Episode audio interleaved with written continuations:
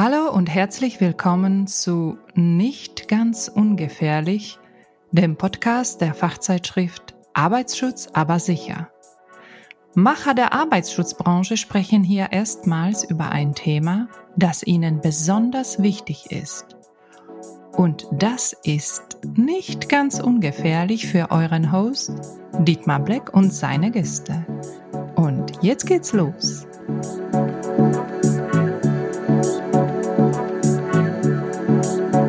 Heute bin ich bei IQ UV in Wallow. Ich treffe mich mit Markus Kortial, dem Gründer, um über die Wichtigkeit von Bekleidung mit UV-Schutz zu sprechen. Markus, äh, wir haben uns im Vorfeld aufs Du geeinigt. Bist du so nett und stellst dich kurz vor? Ja, hallo Dietmar, gerne tue ich das. Mein Name ist Markus Kurdial. Ich bin Gründer und auch noch Geschäftsführer von IQ UV. Wir sitzen hier in Wallow im Rheingau und haben uns vor einigen Jahren auf das Thema UV-Schutz zum Anziehen konzentriert.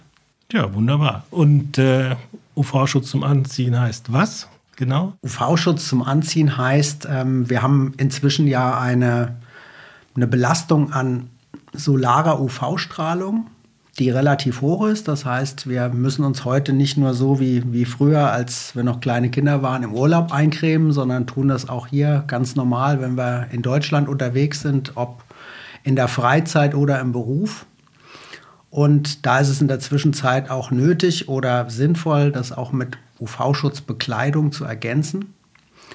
Und äh, da UV-Schutzkleidung nicht ganz so trivial ist, wie man vielleicht denkt, also es reicht nicht, dass man einfach ein Stück Haut bedeckt, damit ist sie nicht automatisch geschützt, weil die UV-Strahlung unter Umständen auch durch Textilien durchgeht und es aber Möglichkeiten gibt, mit speziellen Materialien zu arbeiten, damit das nicht passiert. Und genau das ist das Thema, auf das wir uns vor vielen Jahren eingeschossen und konzentriert haben die Entwicklung von der Textilie oder worauf habt ihr euch eingeschossen? Ähm, also wir kommen aus dem Textilbereich. Wir machen schon sehr, sehr lange Sporttextilien, um genau zu sein, seit 1994 haben damals uns auf das Thema Wassersport, insbesondere den Tauchsport, konzentriert. Das ist so ein bisschen aus dem Hobby heraus entstanden.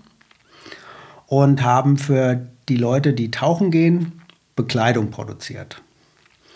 Und ähm, dadurch Funktionsbekleidung. Funktionsbekleidung und Freizeitbekleidung. Mhm. Also Badebekleidung, ähm, Sachen, die man zum Tauchen tatsächlich benutzt, wie Neoprenanzüge, aber auch Bekleidung drumherum, die man nach dem Tauchen anzieht hast du damals nichts gefunden, was dir gefiel? Weil es gibt ja nun keinen Mangel an anderen Herstellern, die naja, solche Produkte im Angebot haben. Naja, also es gab zu der Zeit, ähm, als ich damit losgelegt habe, tatsächlich keinen Hersteller, der sich auf das Thema Tauchsport konzentriert hat. Okay. Es gab zwar die ganze Technik, also ähm, eben die Lungenautomaten, die Tauchflaschen, das alles gab's. Aber äh, der Bereich Bekleidung, es gab niemand, der sich diesem Bereich gewidmet hat. Und ähm, da habe ich mich irgendwie berufen gefühlt und mich darauf konzentriert. Das ist dann jenseits der Neoprenanzüge. Das für ist, jemanden, der noch nicht getaucht hat. Das ist jenseits der Neoprenanzüge, genau. Ja, ja entschuldige. Ja, ja, alles, alles gut, ja. Ähm, das sind dann Shirts oder, oder das, was? Das sind Shirts, das sind Hosen, ähm, das sind äh, warme Kapuzenpullis, weil nach dem Tauchen ist man manchmal ein bisschen fröstelig, weil das Wasser doch ein bisschen auskühlt. Mhm. Ähm, das sind natürlich dann auch Mützen, ähm, auch Tauchtaschen, wo man bestimmte Tauchgegenstände, die unter Umständen auch wertvoll sind und leicht kaputt gehen können, wie den Lungenautomat oder die Maske, mhm. wo die reinkommen, um die geschützt zu transportieren. Das war so ähm, mein Start äh, in die, ja, in die Accessoire- und Bekleidungswelt. War das nicht auch ein Aha-Erlebnis für dich, als du gemerkt hast, äh, das gibt's gar nicht? Also ich will da oder ich habe da einen Bedarf, ich möch, hätte gerne diesen, diesen Schutz für meinen Lungenautomaten oder ich hätte gerne diese Jacke oder dieses Shirt und das gibt es gar nicht? Ist doch erstmal überraschend, oder? Ja, ist absolut richtig, Dietmar. Ja, es ist, ähm, ich sag mal, in, in allen anderen Sportarten, die mich zumindest damals interessiert haben, ob das jetzt so die Anfänge waren vom, vom Mountainbiken oder auch das Thema Snowboarden hat mich mal stark beschäftigt oder also privat war ich da sehr engagiert. Und da gab es überall jede Menge Produkte drumherum. Aber im Tauchsport gab es das nicht. Okay. Und das war schon irgendwie ein Aha-Erlebnis und natürlich dann auch Ansporn, äh, um in der Richtung was zu tun und was zu entwickeln und was zu machen. Das war so die Initialzündung. Ja, ja. Also das hat jetzt so in den Anfängen noch nichts mit unserem Thema UV-Schutz zum Anziehen zu tun, aber Mhm. ich muss es quasi vorneweg schieben, um, um das Ganze vernünftig ähm, erzählen zu können. Kein Thema. Ähm, also aufgrund der, der Ausrichtung auf den Tauchsport hatten wir dann natürlich Kundschaft in erster Linie, sage ich mal, da, wo das Wasser warm und die Fische bunt sind Mhm. und äh, wo entsprechend auch das Klima eher warm oder eher tropisch ist. Mhm. Und einer meiner Kunden und inzwischen auch ein Freund, der eine Tauchbasis hat auf den Malediven, mit dem habe ich so um die Jahrtausendwende, also so 2000, 2001 zusammengesessen. Also ungefähr zehn Jahre, nicht ganz zehn Jahre, nachdem du überhaupt gestartet bist. Ja, etwa sieben Jahre nachdem Okay. ich gestartet bin. Und ähm, wir haben uns über das Thema Tauchen und Malediven und so unterhalten. Und er hat mir erzählt, dass er in der Zwischenzeit gar nicht mehr nur Tauchsport Begeisterte hat, die zu ihm auf die Insel kommen, sondern immer mehr Leute, die einfach mal einen Palmenurlaub machen wollen. Schwerpunktmäßig auch Leute, die auf Hochzeitsreise sind, weil die Malediven ist ja doch nun eher schon, ein, sag ich mal, ein exklusives Ziel. Und äh, wer natürlich da ist, auch wenn er kein Taucher ist, der will zumindest mal schnorcheln. Also weil die Unterwasserwelt ist halt schon atemberaubend und die muss man mal gesehen haben. Auch in drei Meter Tiefe. Auch in drei Meter Tiefe. Okay. Und ähm, da ist eben dann das passiert, dass die Leute da ins Wasser gehen, schnorcheln eine Stunde oder auch anderthalb. Bei dem Wasser, was irgendwie 29 oder 30 Grad hat, hält es ja lang aus. Aber nichtsdestotrotz knallt die Sonne von oben runter. Und dann haben die Leute manchmal tagelang im abgedunkelten Hotelzimmer liegen müssen, weil sie sich komplett verbrannt hatten. Passt doch perfekt zu einer Hochzeitsreise, oder? Das passt super zu einer Hochzeitsreise im Hotelzimmer. Mag noch charmant sein, aber mit verbranntem Rücken vielleicht nicht mehr ganz so. Ähm, naja, jedenfalls hat der Staffan, so heißt er, mir das so berichtet und dann sind wir so ins Grübeln gekommen und haben gesagt, Mensch, was könnte man da machen? So die, ja, die Initialidee war, naja, Neoprenanzug anziehen. Aber ein Neoprenanzug ist natürlich, jeder, der schon mal einen angehabt hat, der weiß, nicht gerade besonders bequem, sondern es ist schon eher eine steife Angelegenheit. Und wenn das Wasser so wunderwarm ist, dann brauche ich den auch nicht, weil der Neoprenanzug ist ja in erster Linie dafür gemacht, dass er die Körpertemperatur irgendwie einigermaßen warm hält, auch wenn das Wasser kühler ist. Und dann war so die Idee da, Mensch, dann bräuchte man doch was, was vor der Sonne schützt und äh, was ich in dem warmen Wasser anziehen kann und mich am besten auch noch wohl dran fühle. Und das war so die erste Initialzündung, um zu sagen, wir wollen was machen, was vor der Sonne schützt, vor der UV-Strahlung, äh, für einen Wassersport, wo ich mich gut und wohl dran fühle. Und dann haben wir angefangen. Wir hatten ja zu der Zeit schon Bademode im Programm. Also das heißt, es waren schon eine kleine Erfahrung mit Materialien da, die, die durchaus fürs Wasser geeignet waren und in denen man sich auch bequem bewegen kann. Und dann haben wir angefangen mit den ersten äh, Stoffen, um die mal zu testen, wie denn da die UV-Strahlung durchkommt und ob die da durchkommt und ähm, haben unsere Erfahrungen gesammelt, was funktioniert besser, was funktioniert weniger gut. Weil was ich ganz zu Beginn schon sagte, es reicht halt nicht einfach nur was anzuziehen und zu glauben, dann ist man vor der UV-Strahlung geschützt, nur weil vielleicht vermeintlich kein Licht durchkommt. Das heißt aber nicht, dass keine UV-Strahlung durchkommt. Klar. Also ich habe immer ein Beispiel, was meistens Augen öffnet. Wenn man so ein normales Baumwoll-Shirt anhat, was man so im Handel bekommt, dann hat das üblicherweise einen UV-Schutzfaktor, der liegt bei ungefähr 10. Zehn. Mhm. Das ist nicht viel. Das ist nicht viel. Also wenn du heute in die, in die Drogerie gehst und kaufst eine Sonnencreme, dann unter 30 gibt es die eigentlich schon gar nicht mehr. Ja. Und von daher ist ein UV-Schutz von 10 nicht viel. Jetzt kommt noch dazu, dass bei einer Baumwolle die Faser so gestrickt ist, dass wenn sie feucht wird, und die wird jetzt nicht nur feucht vom Regen, sondern die wird auch feucht, wenn ich äh, einfach transpiriere, wenn ich schwitze, dann quillt die Faser auf und die UV-Strahlung kommt noch besser durch.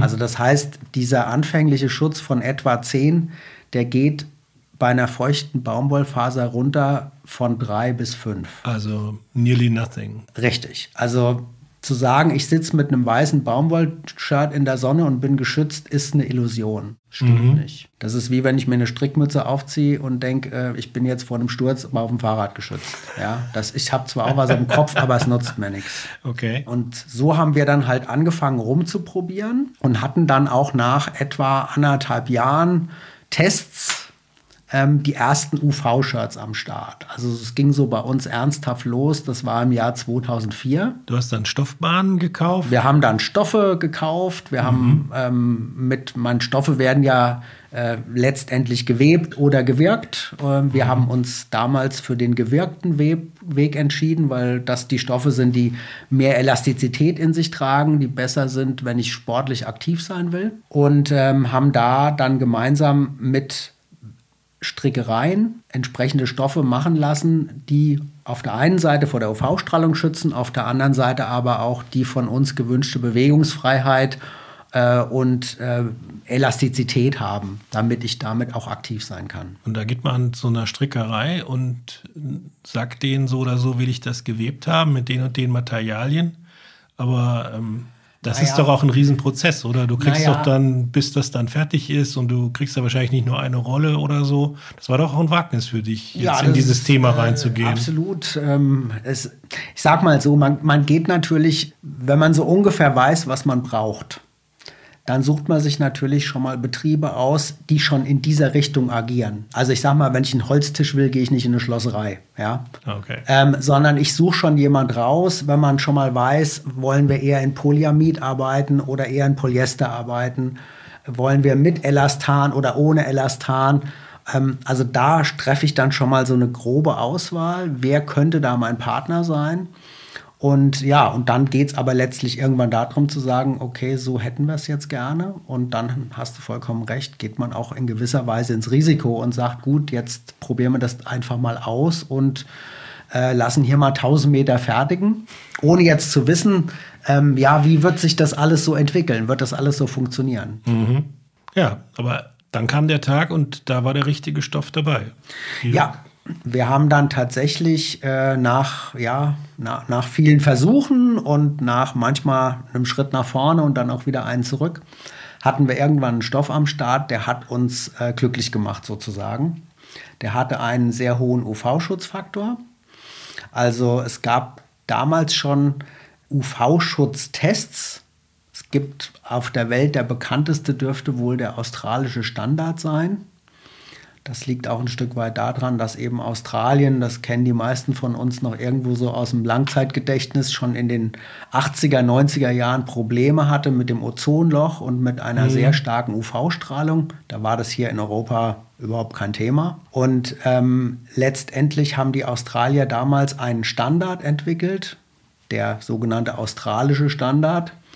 Und der legt eben bestimmte Parameter fest, nachdem die Durchlässigkeit von UV-Strahlung gemessen wird. Das und du findest, sorry, du, du findest dann in Deutschland ein Institut, was den australischen Standard testet, oder? Ja, tatsächlich. Okay. Der, der, ja, der TÜV Rheinland mhm. hat das damals angeboten und tut es auch heute noch. Okay. Und äh, da haben wir dann unseren Stoff entsprechend testen lassen und haben dann auch da nach, wie gesagt, einigem Hin und Her einen Stoff an, die, an den Start gebracht, der auch tatsächlich die, die höchste Auszeichnung bekommen hat. Die ist also verbal, wird das ausgedrückt, in ausgezeichneter UV-Schutz 50 plus. Bedeutet letztendlich, dass der UV-Schutzfaktor über 50 liegt. Und das ist auch das höchste, was der australische Standard misst. Okay. Na? Also man geht davon aus, 50, was bedeutet das? Also UV-Schutz 50 heißt, dass jemand 50 Mal so lange in der Sonne bleiben kann, wie er das ohne Schutz könnte. Das ist natürlich für jeden Menschen ein bisschen anders, mhm. weil jeder eine andere Haut hat. Aber wenn wir wieder aufs äh, Baumwoll-T-Shirt kommen, dann sind wir halt bei zweimal so lang und jetzt sind wir bei 50 Mal so lang. Richtig, ja. Das heißt aber auch, das ist euer Stoff, also dein Stoff, der mit eurem Know-how entwickelt wurde. Und den ist so woanders gibt, noch gibt? Naja, also wir sind jetzt immer noch in der Vergangenheit, Dietmar. Also wir hatten äh, zu der Zeit, haben wir unsere Produktion die lief in Fernost. Wir haben also dort den Stoff eingekauft und wir haben auch dort genäht. Und dieser Stoff ist letztlich, wie soll ich das richtig ausdrücken? Also der Stoff hat Zutaten, die von uns kamen. Aber es ist nicht so, dass wir jetzt sagen können, wir sind die Einzigen auf der Welt, die so einen okay. Stoff haben. Das, das wäre jetzt vermessen zu sagen. Mhm. Ja.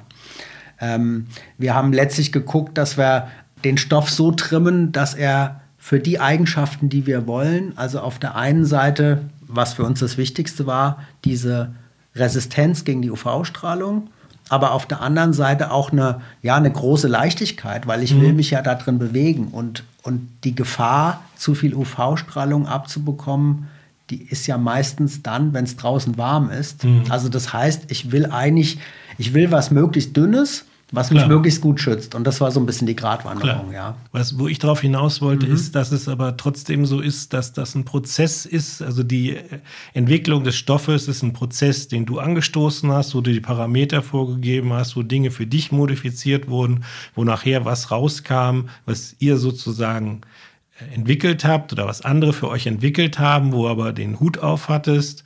Und das Endergebnis war was, was es so in der Form vorher noch nicht gab. Das ist korrekt. Ja, und ja. das muss man ja. auch mal, ja. das finde ich, äh, ist schon eine Erwähnung wert, weil äh, das ist schon nochmal eine andere Liga, als kaufe ich mir einen Stoffballen und lass mir was produzieren, wenn ich wirklich im Stoff und ähm, in dem Material das, das Know-how einbringe und das selber entwickle. Darauf wollte ich eigentlich hin. Das ist richtig, ja. Wobei man sagen muss, es geht, also der Stoff ist mit Sicherheit, ja, der, der Anfang von dem Ganzen. Aber es geht halt nicht nur um den Stoff, sondern es geht dann auch darum, dass die gesamte Verarbeitung und der gesamte Schnitt nachher so sein muss, dass es, dass alles zusammenpasst. Ja, dass es insgesamt stimmt. Klar, da, das ist ja das, wo du ja. deine, deine ähm, deine sportliche Vergangenheit oder zumindest einfließen lässt. Ne? Also ja. die Funktionalität des, des, des, des fertigen Produktes. Also was bringt dir der Stoff, äh, wenn das, wenn das daraus entstehende Shirt halt äh, in, den Tra in dem Tragekomfort, in der in den Eigenschaften halt so ist, dass ich es dann irgendwie ja doch nicht mag, um es mal schlicht zu formulieren. Ist, ja, Schutz funktioniert immer nur dann, wenn er auch angewendet wird. Ne? Und deswegen muss er bequem sein. Er muss irgendwie ähm, ich muss mich wohl drin fühlen. Dann wird es auch genutzt. Ja, auf jeden Fall, ganz klar. Und äh, wird ja nicht jetzt nur im Sportbereich genutzt, sondern ihr habt ja eine neue Sparte entwickelt, das ist der Arbeitsschutz. Und ähm, jetzt waren wir schon auf den Malediven und haben uns da die Hochzeitspaare angeguckt, die ohne Sonnenbrand äh, schnorcheln sollen. Jetzt sind wir beim Arbeitsschutz in Deutschland angekommen. Das ist ja schon mal ein ziemlich großer Bogen.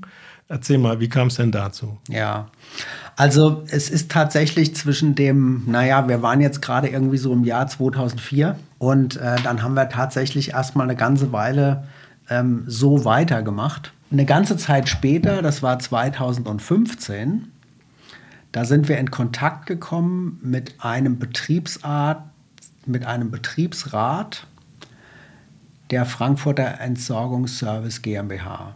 Mhm. Das ist sozusagen der verlängerte Arm der Stadt Frankfurt, die sich darum kümmert, dass der Müll abgeholt wird, also letztlich, dass die, dass die Stadt in Ordnung bleibt. Mhm. Und 2015 war insofern ein Schlüsselerlebnis, weil es war auf der einen Seite ein sehr, sehr heißer Sommer und es war auf der anderen Seite das Jahr, in dem die Berufskrankheit weißer Hautkrebs anerkannt wurde.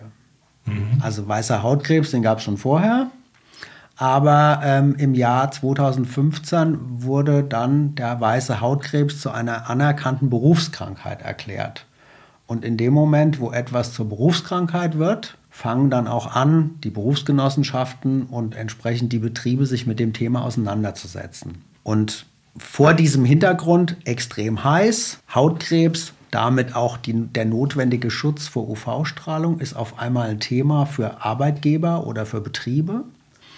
Und wir wiederum mit unserer Sonnenschutz, UV-Schutz-Expertise, da war auf einmal eine Gesprächsrunde da. Die war zunächst privat begründet, weil eine von meinen Kolleginnen, die Amparito, wiederum jemanden kennt, der Betriebsrat bei der besagten FES ist. Da muss man auch dazu sagen, Frankfurt ist jetzt nicht so ganz weit weg von Nee, hier. ist nicht so weit wie die Malediven. ja, auch das Wetter ist nicht ganz so gut, aber es gibt Okay. auch leckere Sachen in Frankfurt. Und äh, ja, die Amper hat mir dann davon berichtet und dann haben wir über das Thema gesprochen und haben uns dann als nächstes mal mit einem Kollegen dieses Betriebsrats, also auch ein Mitarbeiter der FES getroffen, der für die Arbeitssicherheit zuständig war. Und da haben wir dann mal so, ähm, ja, im Prinzip auf den Tisch gelegt, was, was ist denn deren Bedürfnis? Was ist denn deren Problem, was gelöst werden soll? Ähm, was können wir dazu vielleicht beitragen? Und haben dann letztlich festgestellt, die Anforderungen, die da herrschen, die sind relativ ähnlich wie die Anforderungen, die wir haben. Nämlich, da muss ein Schutz her, ähm, der jetzt bei uns wurde er, bisher wurde er in der Freizeit im Sport benutzt. Also das heißt, das muss was sein, wo ich mich auch wohl drin fühle. Ähm, und in der Arbeitssicherheit war das ähm, eher was, ja, sage ich mal, da geht es eher andersrum. Da muss zunächst mal der Schutz her und äh, dann muss es eben auch angezogen werden. Und gerade im UV-Bereich, die ersten Produkte, die wir da gesehen haben, die haben uns das eine oder andere gezeigt, was sie quasi eventuell einsetzen wollten. Ähm, das waren alles bestimmt Produkte, die vor UV-Strahlung schützen, aber keine Produkte, in denen ich mich bei 30 Grad draußen wohlfühle, äh, weil sie einfach vom, vom Tragekomfort nicht ausreichend waren. Ähm, ich kann zwar dann meinen Mitarbeitern irgendwie versuchen zu erklären, du musst das jetzt anziehen, aber wenn er nachher äh, sich darin überhaupt nicht wohlfühlt und ähm, auch vielleicht gar nicht mehr richtig arbeiten kann, weil es zu heiß ist, zu unbequem, weil er dann nicht mehr leistungsfähig ist, dann habe ich ja auch irgendwie nicht wirklich gewonnen. Dann habe ich zwar ein Problem gelöst, habe aber ein anderes damit aufgemacht. Und äh, ja, und so kam dann unsere Zusammenarbeit zustande. Und die haben dann letztlich zu uns gesagt, okay, ihr könnt zwar UV-Schutz, aber wenn ihr UV-Schutz für die Arbeitswelt machen wollt, also für die, für die Profis sozusagen, dann geht es hier auch um diverse Normen, die erfüllt werden müssen. Ne? Also das ist ja nun mal so. Und da gab es jetzt hier ähm, die 13758, EN 13758, die europäische UV-Norm, die musste also eingehalten werden. Ähm, das war für uns jetzt, nachdem wir dann erstmal begriffen haben, was ist diese Norm, ja, am Anfang denkt man, oh Gott, ähm, aber dann haben wir uns das angeschaut und dann haben wir gesehen, okay, also das haben wir im Prinzip schon lange. Okay. Ähm, was allerdings für uns zum Beispiel eine Herausforderung war, war das Thema industrielle Wäsche. Okay. Weil äh, die Stoffe, mit denen wir bisher gearbeitet haben, das war so typischerweise 40 Grad. Aber industrielle Wäsche ist dann 60 Grad, 75 Grad ähm, und eben auch durch, das, durch die Industriewaschmaschine, die jetzt nicht so, sage ich mal, schonend wäscht wie jetzt unsere Haushaltsgeräte, ähm, braucht es da auf einmal andere Materialien. Und äh, da sind wir dann erstmal losgezogen und haben dann äh, andere Stoffe suchen müssen, ähm, andere Lieferanten suchen müssen, äh, mit denen wir letztlich äh, Stoffe machen konnten, die auf der einen Seite nach wie vor unseren Anspruch in, in UV-Schutz erfüllt haben und auf der anderen Seite auch die jetzt erforderlichen Normen für den Arbeitsschutz, wie beispielsweise die eben besagte Industriewaschbarkeit. Wir sind dann fündig geworden in Frankreich. Da haben wir einen Partner gefunden, der Stoffe produziert, mit dem wir auch heute noch arbeiten. Und ähm, die haben also, ja, ich sag mal, äh, viele, viele Stoffhersteller, ähm, die haben ein sehr, sehr großes Portfolio. Und ähm, man kann letztendlich dann auch aus verschiedenen Zutaten, äh, kann man sich seinen Stoff sozusagen zusammenstellen, wenn man so ein Stück weit weiß, wo man hin will. Und da haben wir dann auch wieder ein bisschen rumprobiert und haben dann jetzt am Ende einen Stoff mit den Franzosen gemeinsam entwickelt, mit dem wir heute noch in der Arbeitswelt arbeiten, der all diese Voraussetzungen, die wir da brauchen, erfüllt und äh, der trotzdem vor der UV-Strahlung absolut zuverlässig schützt und in dem ich mich auch bei großer Hitze noch wohlfühle. Aber gleiche Geschichte wie damals. Ne? Also Ja. eigene Entwicklung, eigenes Know-how eingebracht, Eigenes eigene Know-how. Anforderungen definiert, Ja. umgesetzt, gefunden und äh, das Endergebnis gibt es nur bei euch. Das Endergebnis gibt es, so wie es da ist, nur bei uns, ja. Das finde ich aber auch äh, absolut erwähnenswert und beachtlich, weil so ein großer Laden seid ihr ja nun auch nicht. Nee, wir sind also eher, eher, eher eine, eine, kleine, eine kleine Ansammlung. Wir sind ja nur acht Mitarbeiter. Und letztendlich, ähm, ja, dadurch, dass wir aber sehr konzentriert sind, also wir sind konzentriert auf UV-Schutzbekleidung. Wir machen sonst nichts. Also wir machen nicht irgendwie noch Sicherheitsschuhe oder Helme oder Sonnenbrillen oder weiß ich nicht was, sondern wir machen UV-Schutzkleidung.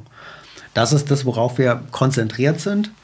Haben auch, ähm, ich habe es ja vorhin dir erzählt, wir haben damals, also kann man ja schon sagen, damals, weil wir waren irgendwie vorhin im Jahr 2004, jetzt haben wir irgendwie das Jahr 2023. Da haben wir unsere Produkte in Fernost gefertigt. Und inzwischen produzieren wir alles hier in Europa. Unsere, unsere gesamte UV-Schutzbekleidung, also sowohl den Stoff. Wir haben nach wie vor bedienen wir auch den Freizeitbereich und den Wassersportbereich. Da ähm, beziehen wir unsere Stoffe von italienischen Lieferanten und den eben erwähnten professionellen Bereich, also den Arbeitsschutzbereich, da sind wir bei den Franzosen. Und unsere Konfektion ist mittlerweile in Polen, ähm, was auch letztlich dazu führt, dass wir ähm, sehr flexibel sind. Das heißt, wir können sehr individuelle Wünsche erfüllen für unsere Kunden. Wir können sehr schnell reagieren. Wir haben keine großen Mindestmengen, die zu erfüllen sind, ähm, was letztlich dann dazu führt, dass, dass unsere, unsere Leute, die sich seit so vielen Jahren im Bereich UV-Schutz auskennen, sich also durchaus UV-Schutzexperten nennen können, dass die unseren Kunden oder unseren potenziellen Kunden halt wirklich ein, ein individuelles Sonnenschutzkonzept mit denen zusammen ausarbeiten können. Wir machen also mittlerweile, wir haben, wir haben UV-Schutzprodukte von der Stange, ja, die kannst du heute bei uns am Lager bestellen. Ähm, aber für einen Teil, mittlerweile einen großen Teil unserer Kundschaft aus dem Arbeitsschutzbereich werden tatsächlich die Produkte für den Kunden gefertigt. Also immer noch so wie damals beim ersten Mal in Frankfurt. Wenn die Anforderungen speziell sind, ähm, dann Genau. setzt ihr euch hin und entwickelt etwas Richtig. absolut maßgeschneidert auf die jeweilige Anforderung. Richtig. Wir greifen natürlich äh, in, auf den Baukasten zurück. Ja, wir Klar. haben unsere Schnitte, wir haben unsere Grundmodelle. Ähm, wir haben glücklicherweise auch die, die Stoffentwicklung mittlerweile mehr oder minder abgeschlossen. Es gibt immer noch mal eine Spezialherausforderung. Vor einiger Zeit hatten wir mal einen, der brauchte auch das Thema Flammschutz noch mit integriert. Okay. Auch das konnten wir dann umsetzen. Aber äh, das Gros unserer Kundschaft möchte eben das Thema UV-Schutz zusammen mit all den Dingen, die für die Arbeitssicherheit erforderlich sind, also die entsprechende die, die Normung für den Arbeitsschutz, beispielsweise die Industriewäsche oder auch das Thema Hochsichtbarkeit, was ja gerade im Bereich der Entsorgung, also Abfallentsorgung oder auch im, im Bauwesen eine große Rolle spielt. Wir haben da gemeinsam mit der BG Bau ein Projekt gehabt. Mit denen haben wir das erste UV-Langarm-Shirt entwickelt für die Klasse 3 in der Hochsichtbarkeit. Also das ist die Norm 20471. Da geht es eben um die Sichtbarkeit. Das ist insbesondere für Menschen, die irgendwo in der Nähe vom Straßenverkehr arbeiten. klar. Ja, Und die müssen eben hochsichtbar Kleidung tragen, damit sie gut gesehen werden, nicht überfahren werden. Und ähm, da haben wir dann mit der BG Bau zusammen ein Langarm-Shirt entwickelt, was diese Anforderungen erfüllt und was auch bis heute noch äh, von der BG Bau gefördert wird, beispielsweise für BG Baumitglieder. Also ich finde das hochspannend und ich bin auch total happy, dass ich heute hier sein darf und dass du mir als Gesprächspartner zur Verfügung stehst. Das ist für mich eine, eine ganz außergewöhnliche Geschichte, die du mir erzählt hast, sowohl von der Entstehung aber auch von dem Pioniergeist, von der, von der Eigenentwicklung, dass ist dann sogar noch in unsere Branche abgebogen bist, in den Arbeitsschutz, das ist ja noch mal eine eigene Geschichte, aber das alles zusammen ist super spannend und äh, ich danke dir da maximal für den Einblick, den du uns gewährt hast. Ich kann den Dank nur zurückgeben. Ich bin sehr froh, mal ähm, über das Thema so ausführlich berichten zu können. Ähm, ist nicht nur mein Verdienst. Ich habe äh, tolle Kolleginnen und Kollegen, die auch schon sehr, sehr lange dabei sind. Also mein sozusagen ältester Kollege, der ist tatsächlich schon seit über 20 Jahren in der Firma. Ja, ist auch ein klares Zeichen, dass ja. irgendwas richtig läuft. Und viele andere sind auch schon sehr, sehr lange dabei. Und ja, das ist alles in allem eine Teamleistung. Ja, trotzdem, besten Dank. Das war nicht ganz ungefährlich. Der Arbeitsschutz-Podcast der Fachzeitschrift Arbeitsschutz aber sicher. Heute war mein Gast Markus Kotial, der Gründer von IQ UV. Und wir haben uns über den Weg unterhalten, den IQ UV gemacht hat und welche große Bedeutung optimaler UV-Schutz für die Gesundheit hat. Idee und Realisation Black Works, Dietmar Black, im Auftrag des S2 Verlags und der Fachzeitschrift Arbeitsschutz aber sicher. Produktion der Folge Podcast Liebe, Musik Chill Career, A Whole New World. Danke und bis bald.